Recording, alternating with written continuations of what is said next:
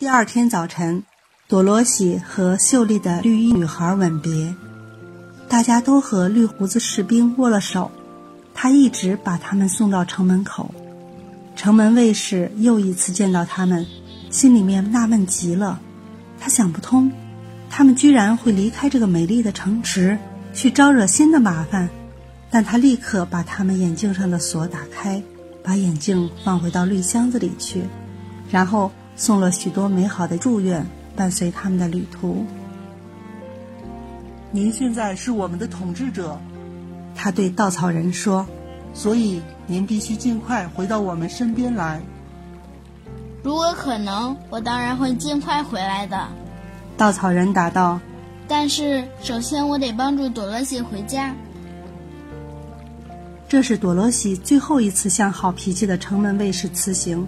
他说了以下告别的话语：“在你们可爱的城里，我受到了非常热切的款待，你们每个人都对我很好，我无法表达我的感激。”别客气，亲爱的，城门卫士说：“我们多想把你们留在这儿啊，可你的愿望是回堪萨斯去。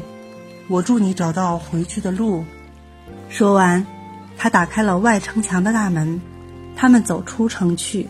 踏上了新的旅程。当我们的朋友们面向南方的疆土时，太阳明亮地照耀着大地，他们全都处在最好的精神状态，一路走，一路说说笑笑。多罗西心里面再一次充满了回家的希望。稻草人和铁皮伐木人很高兴，因为自己对多罗西有用处了。至于狮子，它愉快地嗅着新鲜空气。为回到旷野上而满心欢喜，快活地甩起尾巴来。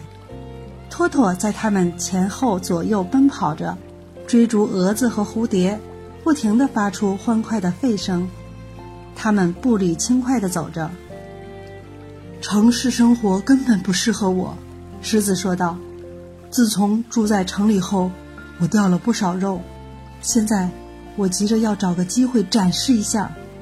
让别的野兽看看，我已经变得多么勇敢了。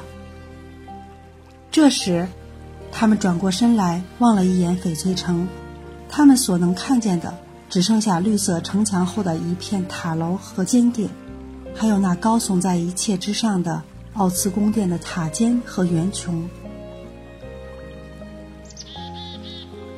说到底，奥兹并不是一个那么差劲的巫师。铁皮伐木人感觉到自己的心在胸膛里咯哒咯哒颤动着，就说道：“